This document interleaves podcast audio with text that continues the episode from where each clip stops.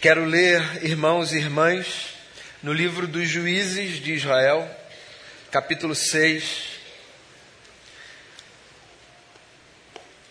Eu leio aqui do verso 1 ao verso 24. Um pedaço da história de um dos juízes que houve sobre o povo de Israel lá no período do Antigo Testamento. A história de Gideão. Quero falar sobre o exemplo de Gideão. Juízes 6, de 1 a 24, diz assim o texto: De novo os israelitas fizeram o que o Senhor reprovava, e durante sete anos ele os entregou nas mãos dos midianitas. Os midianitas dominaram Israel, por isso os israelitas fizeram para si esconderijos nas montanhas, nas cavernas e nas fortalezas. E sempre que os israelitas faziam as suas plantações, os midianitas, os amalequitas, e outros povos da região a leste deles as invadiam. Acampavam na terra e destruíam as plantações ao longo de todo o caminho até Gaza, e não deixavam nada vivo em Israel, nem ovelhas, nem gado, nem jumentos. Eles subiam trazendo seus animais às suas tendas e vinham como enxames de gafanhotos. Era impossível contar os homens e os seus camelos. Invadiam a terra para devastá-la. Por causa de Midian, Israel empobreceu tanto que os israelitas clamaram por socorro ao Senhor. E quando os israelitas clamaram ao Senhor por causa de Midian, ele lhes enviou um profeta que disse: Assim diz o Senhor, o Deus de Israel: Tirei vocês do Egito, da terra da escravidão. Eu os livrei do poder do Egito e das mãos de todos os seus opressores. Expulsei-os e dei a vocês a terra deles.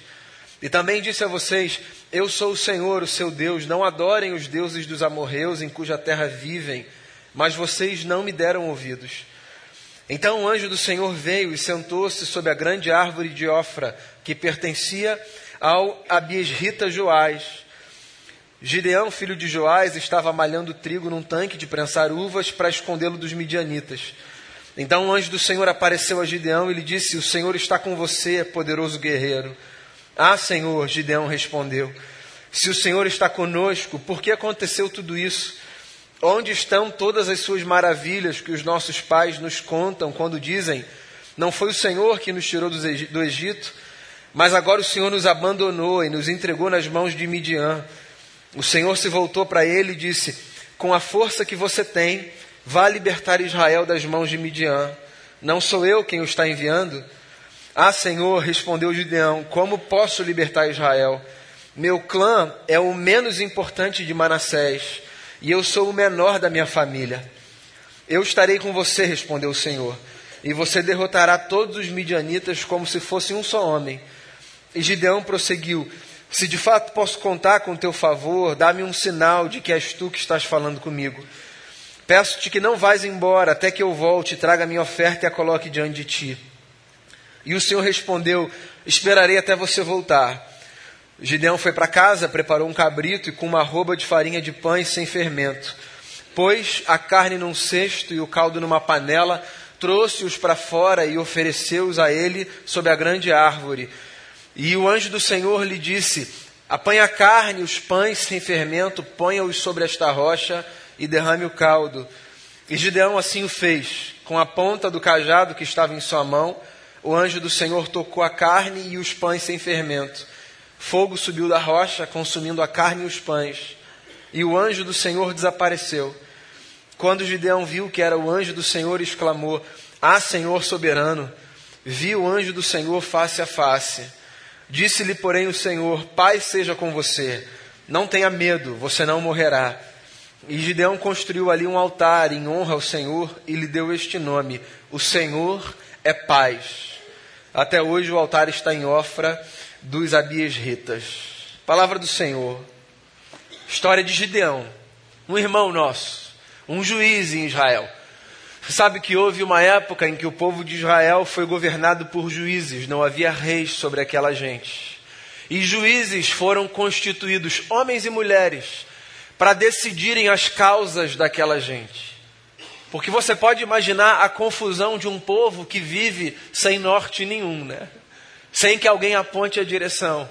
Qualquer punhado de gente, menor que seja, que pretenda viver partilhando vida, terra, sociedade, sem que tenha para si um norte, uma direção, está fadado a construir um caos para si, certo? Porque são muitas cabeças, são muitas sentenças, são muitas visões de mundo. Viver em comunidade, qualquer que seja a dimensão dela, é um desafio, dentre tantas razões, por causa disso. Você pensa de um jeito, a pessoa pensa de outro. Você acha que tem, que tem que ser feito dessa maneira, a pessoa acha que tem que ser feito de uma outra maneira. E quanto mais gente for colocando, sendo colocada, perdão, e quanto mais ingrediente for sendo posto, mais desafiador fica o convívio.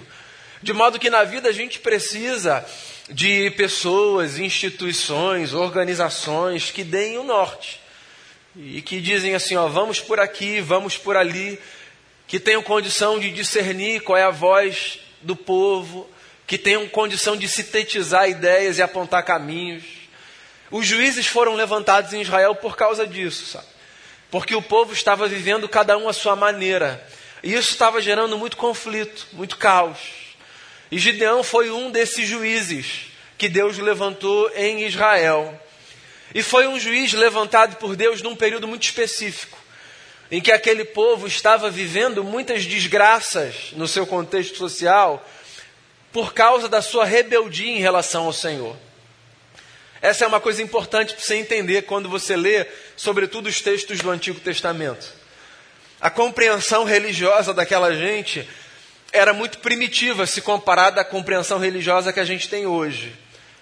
E o que, que eu estou querendo dizer com isso? Uma compreensão religiosa primitiva.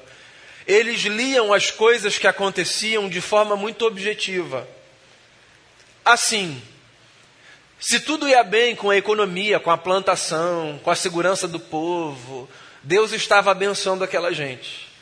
Se a economia não ia bem, se não fosse tempo de chuva, se o povo estivesse em guerra, sob ataque, então Deus estava amaldiçoando aquela gente. Era a leitura que eles faziam. Então eles sempre procuravam reorganizar a vida, voltando os olhos para a palavra de Deus. Porque na leitura que eles faziam, se eles desviassem os olhos da palavra, todos pagariam um alto preço. As coisas iriam de mal a pior. E o contrário também era verdadeiro. Se eles vivessem ali de forma bonitinha, cumprindo os preceitos de Moisés, então eles se perceberiam abençoados por Deus. Choveria sobre a terra, o solo seria irrigado, na estação certa eles poderiam colher, as fronteiras estariam seguras. Por que, que eu estou chamando isso de uma visão religiosa primitiva? Porque talvez isso seja pedagógico para fazer com que a gente perceba a importância da gente cultivar os princípios da palavra e viver bem. Mas a gente sabe hoje que cultivar os princípios da palavra e viver bem, do ponto de vista da moral, da ética e de um coração voltado para Deus, não é garantia de que no entorno tudo vai funcionar de forma perfeita, certo? É por isso que eu chamo essa, essa relação religiosa de uma relação religiosa mais primitiva. Ela foi sendo sofisticada. No Novo Testamento você não vê essa leitura de forma assim tão, tão antiga como você vê nas páginas do Velho Testamento. Mas por mais que a gente tenha aqui uma religiosidade um tanto quanto primitiva, eu ainda assim acho que a gente tem princípios muito interessantes que a gente pode tirar para a nossa vida. Lições do cuidado que essa gente tinha de perceber a realidade, identificar problemas e dizer assim: acho que a solução está em Deus. Esse é um princípio importante das espiritualidades mais antigas. Estou passando por um problema, por uma adversidade. Tem alguma coisa complexa acontecendo. Não que isso seja uma maldição de Deus sobre mim, mas talvez, possivelmente, se eu voltar de forma mais intensa os meus olhos para Deus, eu consiga perceber soluções e caminhos que até então eu não via. Gideão aparece como esse sujeito, como um líder que Deus convoca para que, num momento de muita confusão, num momento de muita instabilidade e num momento de muita opressão, porque tinha esses povos fronteiriços que estavam o tempo todo invadindo Israel e sufocando aquela gente. Nessa ocasião eram os midianitas, num momento de muita opressão por parte dos midianitas, Gideão então é convocado por Deus para provocar uma mudança no meio daquele povo. Mas antes de falar de Gideão, eu queria falar desse contexto. como uma representação dos momentos da nossa vida em que a gente passa a perceber que coisas que nós achávamos que estavam no lugar, na verdade, estavam fora do lugar. Esses momentos da nossa vida são importantes, sabe? Da gente fazer uma avaliação da cultura que nos cerca. E quando eu falo da cultura que nos cerca, eu não me refiro apenas da forma como o mundo está. Eu falo a cultura familiar que a gente tem, a cultura de trabalho que a gente abraça, a cultura dos nossos núcleos mais basilares, os menores, os mais importantes. Acho que é muito importante de tempos em tempos, e aí você vai regular na sua consciência qual vai ser esse intervalo. Você fazer uma espécie de auditoria interna, sabe? Parar, avaliar, checar se as coisas estão legais, se está tudo no lugar, se o que você está chamando de certo é certo, ou se o que você está chamando de certo é errado. Ou se o que você está chamando de errado, na verdade, você descobriu que era certo. É importante a gente fazer esses balanços na vida. Porque quanto mais o tempo passa, mais a gente tende a se acostumar com a cultura na qual a gente está. É sempre muito mais fácil a gente perceber as mazelas das culturas que nos são externas. Por exemplo, possivelmente você percebe com mais facilidade as debilidades das famílias dos outros do que da sua própria família. Porque você nasceu na sua família. Você está inserido nela desde que você se entende por gente. Então, há coisas que para você são muito naturais, normais, corretas. E aí, às vezes, alguém deixa escapar que aquilo parece um pouco estranho e você nunca tinha percebido desse jeito. Mas é engraçado como que às vezes no encontro, convivendo com um outro núcleo familiar que não o seu, você consegue identificar coisas que aos seus olhos são muito erradas, equivocadas. Por quê? Porque é muito mais fácil a gente perceber as mazelas de uma cultura que não é a nossa, religiosa inclusive. Esse é um dever de casa que a gente precisa fazer enquanto gente religiosa. Avaliar também essa cultura nossa que nos cerca, essa que a gente constrói. Por que a gente faz o que a gente faz? Como a gente faz o que a gente faz? Por exemplo, em alguns salmos e também em alguns textos proféticos, há uma fala muito curiosa da parte de Deus através de alguns dos seus servos para o povo de Israel. Uma fala que geralmente vinha nesse tom: Vocês acham que eu quero sacrifício, eu quero misericórdia. Eu não quero holocausto. Eu quero misericórdia da parte de vocês. Não sei se você já reparou esses textos na Bíblia Sagrada, mas eles são uma espécie de confronto cultural que os profetas faziam com o próprio povo. Como se estivessem dizendo o seguinte: essa cultura religiosa de vocês aí está errada. Porque vocês estão preocupados com o rito e não com o princípio. Vocês estão gabaritando no sacrifício, mas vocês estão abandonando a misericórdia. O sacrifício é o rito, a misericórdia é o princípio. Então percebe que mesmo a nossa cultura religiosa ela pode ser problemática e precisa ser alvo da nossa avaliação, da nossa investigação, mas às vezes a gente não vê, não percebe.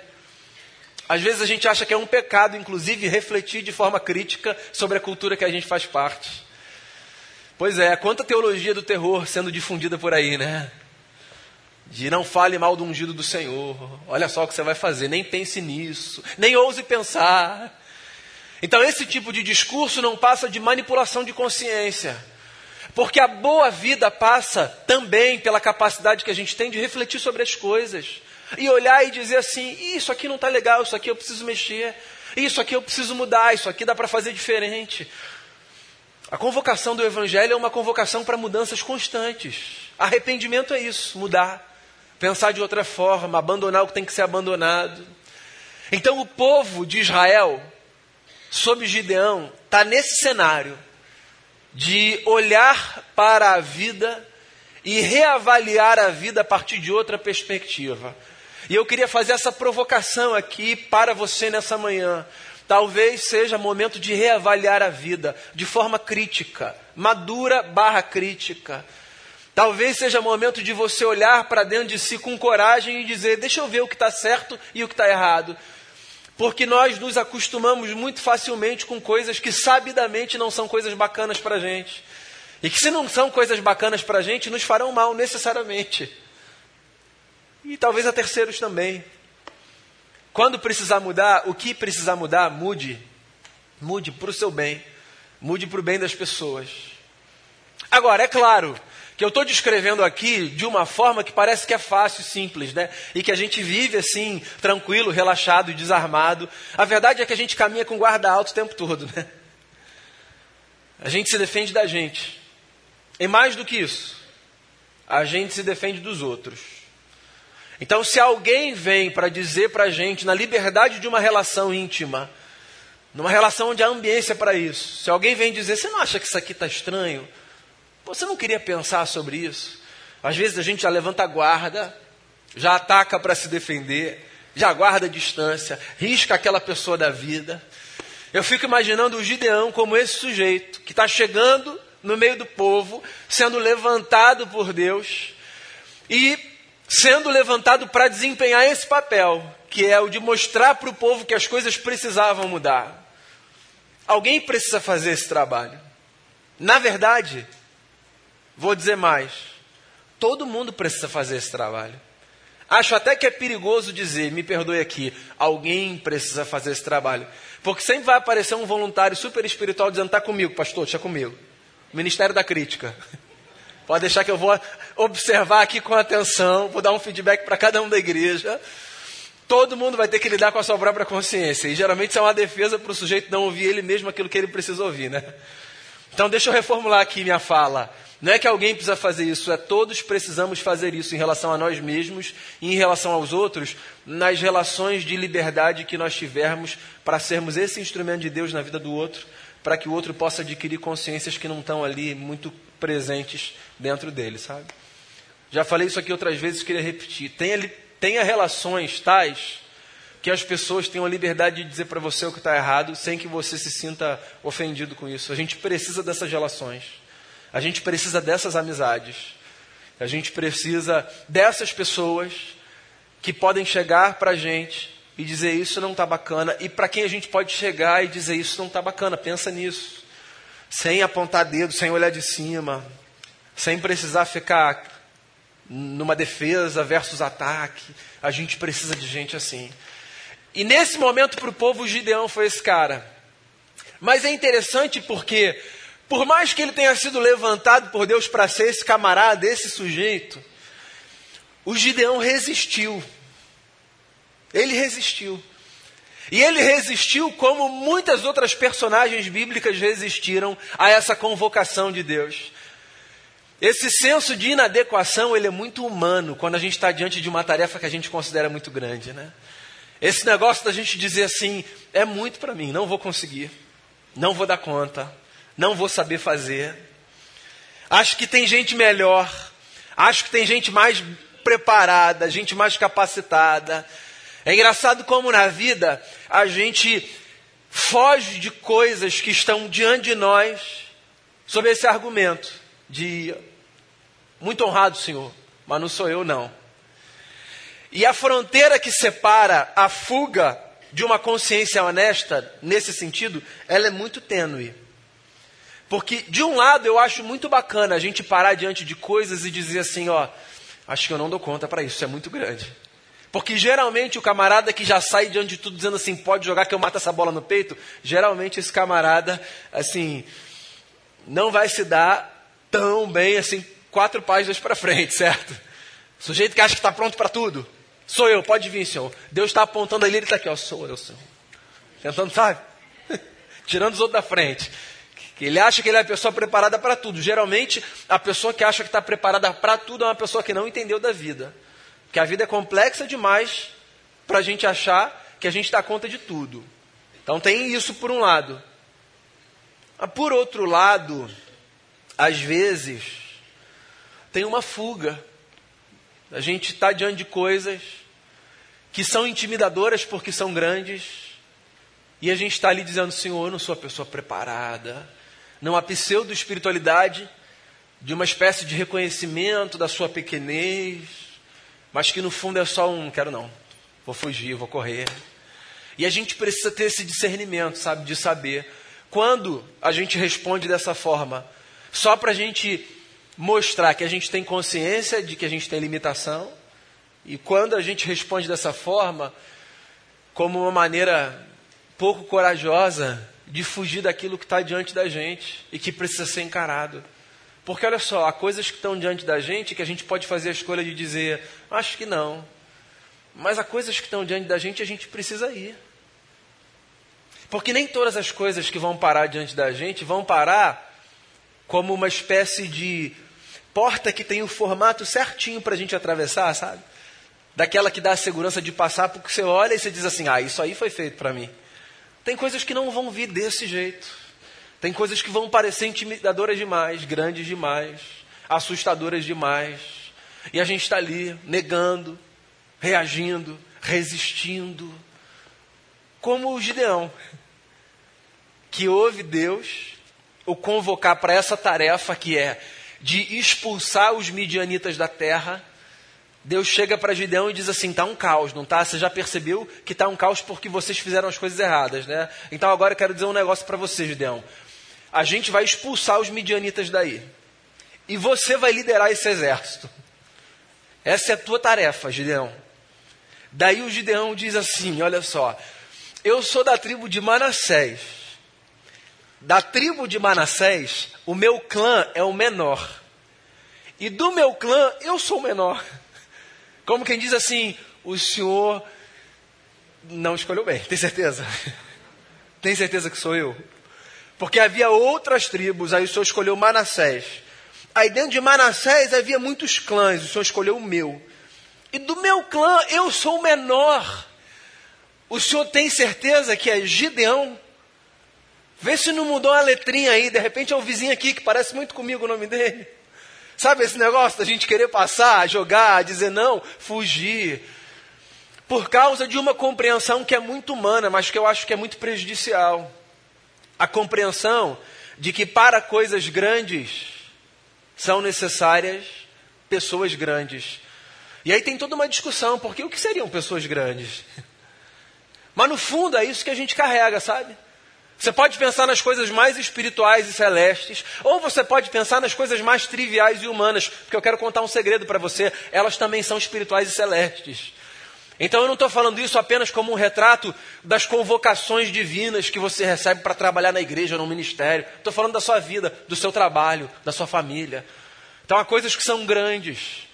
E aí a gente para diante delas, a gente diz assim: eu sou muito pequeno, porque no fundo, no fundo tem essa ideia boba que a gente sustenta, que é de que a gente precisa ter uma certa estatura de vida para fazer determinadas coisas, que é de que a gente precisa ter uma certa performance religiosa para fazer determinadas coisas, ou de que a gente precisa aparentar uma pseudo-perfeição, porque toda perfeição dentro da humanidade é pseudo.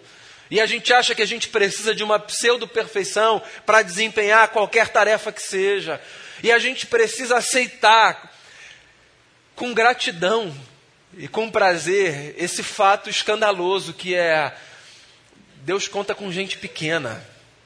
Ponto. Deus não está em busca de pessoas perfeitas para fazer o que Ele pode fazer e deseja fazer. Deus conta com gente pequena. E obviamente que você sabe que eu estou falando dessa pequenez enquanto estatura interna. Deus conta com gente que sabe das suas limitações. Eu acho, inclusive, que se eu entendi direito a Bíblia Sagrada, faz até mais sentido essa gente que reconhece as suas limitações se habilitar para dizer eu estou aqui, Senhor, do que essa outra gente que acha que a gente é perfeita. Então, às vezes, você está no lugar do Gideão na sua vida, olhando para uma convocação e dizendo assim: sou muito pequeno. Eu sou da tribo de Manassés. O meu clã é o menor, e do meu clã eu sou o menor. E você não está revelando para Deus que você sabe que você tem limitação, você está só fugindo. E eu queria dizer a você nessa manhã que se você está fugindo como Gideão, porque no fundo você acha que Deus precisa de pessoas perfeitas para fazer o que ele faz, eu quero dizer a você nessa manhã: joga essa ideia para o alto. Porque Deus não conta com pessoas perfeitas. Pessoas perfeitas não existem, gente. Pessoas perfeitas não são críveis. A gente não aguenta cinco minutos do lado de gente que se pretende perfeita. Eu, pelo menos, não aguento. Cinco minutos do lado de gente que sabe tudo, que fez tudo certo, que educou todos os filhos da melhor maneira, que todos os anos, pelo menos na cabeça dela, foi o funcionário do mês da empresa, que sempre fez as escolhas maravilhosas para si e para os seus. Eu não dou conta de cinco minutos. Essa pessoa é irreal. Essa pessoa é um plástico. Ela é mais fabricada do que qualquer personagem da Disney. Gente, gente de verdade é de uma outra ordem. Gente de verdade tem o orgulho de dizer: acertei nisso daqui. Mas tem a hombridade de reconhecer, ainda que não diga, às vezes por vergonha, errei nisso daqui. Gente de verdade sabe, a minha força é essa. Mas também sabe, a minha fraqueza é essa aqui.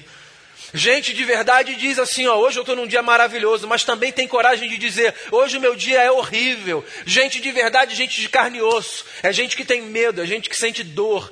É gente que olha para algumas coisas e se sente intimidada. Gente de verdade chora. Gente de verdade tem momentos de raiva. Gente de verdade sente amor e sente ódio. Gente de verdade peca. Gente de verdade acerta. Gente de verdade ama a Deus, mas gente de verdade às vezes também faz conscientemente aquilo aquilo que é contrário à vontade de Deus, porque, gente, de verdade, essa conjuntura humana louca, maravilhosamente louca, que é o que a gente é. E quanto antes a gente admitir isso, mais interessante e mais fácil será a vida. Porque mais vezes a gente vai poder parar diante desse Deus que nos convoca para coisas, e mesmo com a perna tremendo, dando desculpa, a gente vai poder ficar ali quietinho, processando aquela convocação para discernir se é para a gente ir de fato ou não, e se é para a gente deixar de ir, não é por causa do medo ou da insegurança, é só porque a gente discerniu que não, mas se for para a gente avançar, a gente vai avançar na força do Senhor. O Gideão está ali, tentando fugir. Mas graças a Deus ele era gente de verdade, porque ele ouviu Deus ele, inclusive, pediu provas a Deus, né? De que Deus era com ele. O texto avança e você pode ler isso. Depois continua a ler, capítulo 7, capítulo 8. E ele vai. Mas sabe o que eu acho que faz esse sujeito ir? Aqui é só achismo meu mesmo, tá? O que eu acho que faz esse sujeito ir é o que está no finalzinho do trecho que eu li quando ele percebe que ele está diante de Deus, porque no Antigo Testamento, quando você ouve a palavra anjo do Senhor, isso é o que na teologia a gente chama de uma teofania. É uma, uma manifestação do próprio Deus ali, sabe? Aparecendo ali. E quando os homens e as mulheres de Deus no Antigo Testamento tinham essa sensação de que Deus estava ali, eles tinham esse senso de inadequação mesmo, a ponto deles acharem que eles iam morrer. Então, quando o Gideão se dá conta de que ele está diante do anjo do Senhor, ele olha e diz assim: acabou para mim, vou morrer. Aí o anjo do Senhor diz um negócio para ele, que é o que eu acho que fez ele avançar. O anjo diz assim para ele: Gideão, fica em paz. O Senhor é Deus de paz. E aí ele fica em paz. Porque é isso que acontece quando a gente para diante de Deus e mesmo diante do medo, a gente tem no fundo a sensação de que a gente deve avançar. A gente recebe uma paz que excede todo o entendimento e a gente avança, não porque a gente se acha super adequado, super perfeito, a pessoa certa para aquela tarefa, mas porque a gente entendeu que Deus está com a gente e quando Deus está com a gente, a gente pode seguir em paz. Porque eu não sei que Deus pintaram para você, mas eu quero dizer a você que o Deus que eu leio aqui no Antigo Testamento e no Novo Testamento é um Deus de paz. Não de caos, de guerra, de conflito, é Deus de paz. Ele chega para pacificar corações, relações, nações. Então, deixe o seu coração ser revestido dessa paz de Deus. Deixa essa presença do Deus que aparece para a gente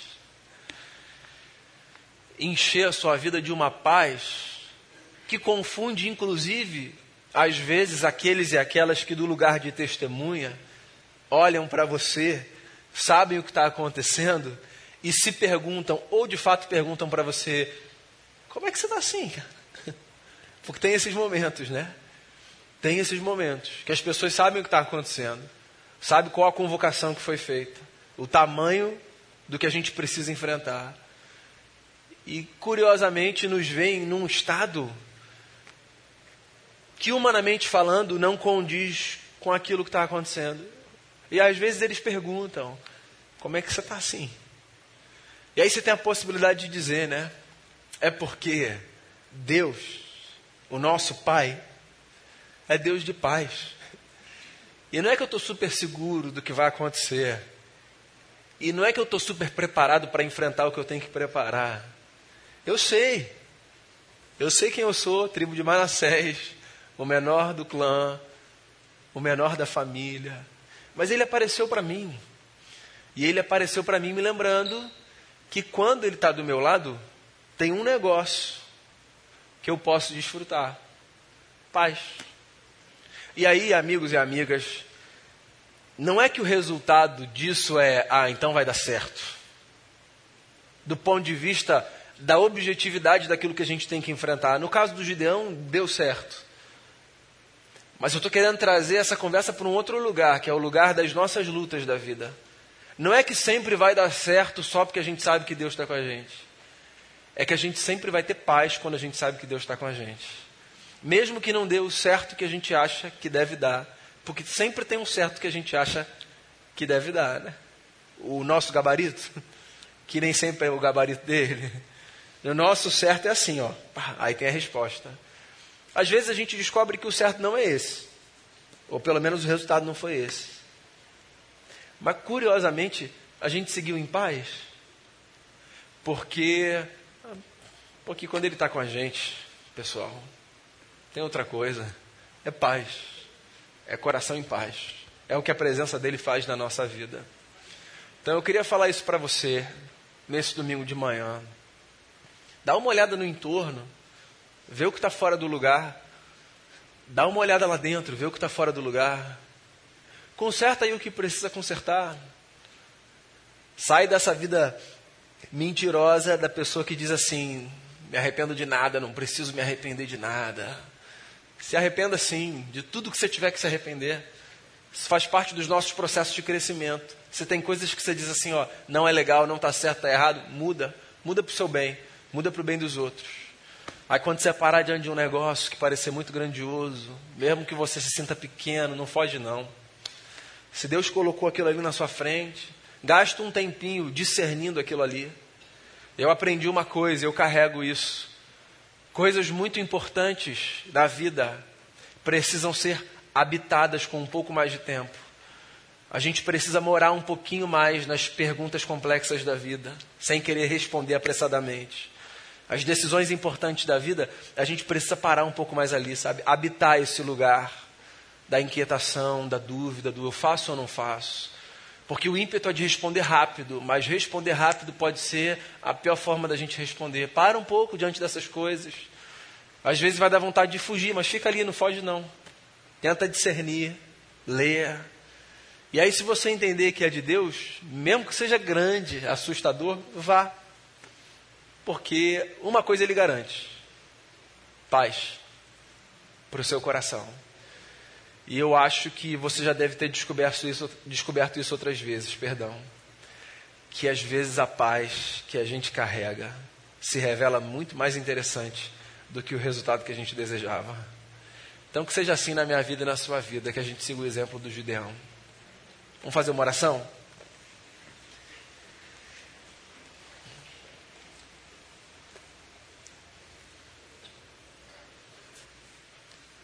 Alguma coisa pela qual você pode orar nesse momento?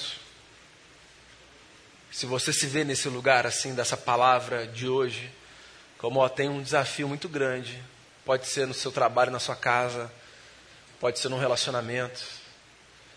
E se você está aí com medo, petrificado, petrificada, que tal orar por isso nessa manhã?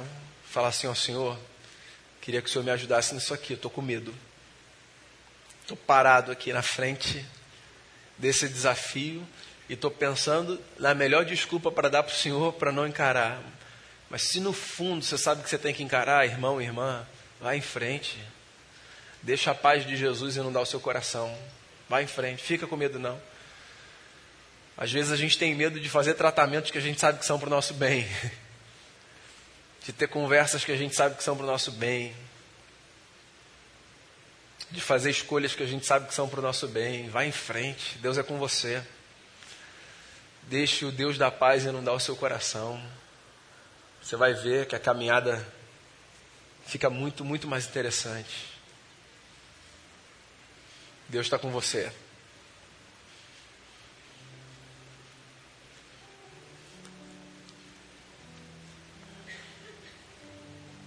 Senhor,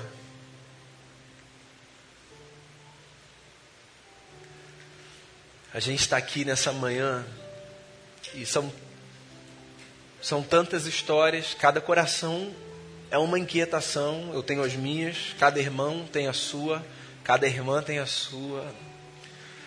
E o Senhor sabe no que cada um pensa, ou o Senhor sabe no quanto isso vai ser útil em algum momento, se a gente não tiver nesse lugar da vida agora, em algum momento isso pode ser útil para a gente. O Senhor sabe o que a gente precisa. Eu só queria fazer um pedido ao Senhor, Deus de paz. Faça essa tranquilidade que só o Teu Espírito Santo tem para nos oferecer e dá o nosso coração nesse domingo. Aquieta a nossa alma, Senhor. Aquieta a nossa alma, faz a gente descansar. Faça com que a gente se lembre daquele salmo tão bonito que diz: Aquietai-vos e sabei, eu sou Deus. Então, às vezes, a gente está com a alma muito inquieta, Senhor, com muito medo das coisas. Ou às vezes a gente está decidido a fugir.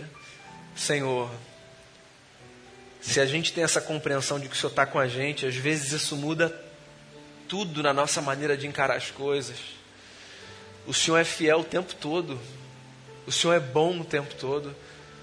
E a bondade do Senhor, diz o salmo, a bondade do Senhor corre atrás da gente todos os dias da nossa vida. Então eu queria pedir isso por mim, por cada irmão e cada irmã. Não deixa ninguém sair daqui aflito nessa manhã, não. Faz a gente sair em paz, enfrentando o que a gente tiver que enfrentar, contando com a boa mão do Senhor que se estende sobre a nossa vida. Essa, esse é o desejo do meu coração e essa é a oração que eu faço por mim, por cada irmão e por cada irmã. Em nome de Jesus. Amém.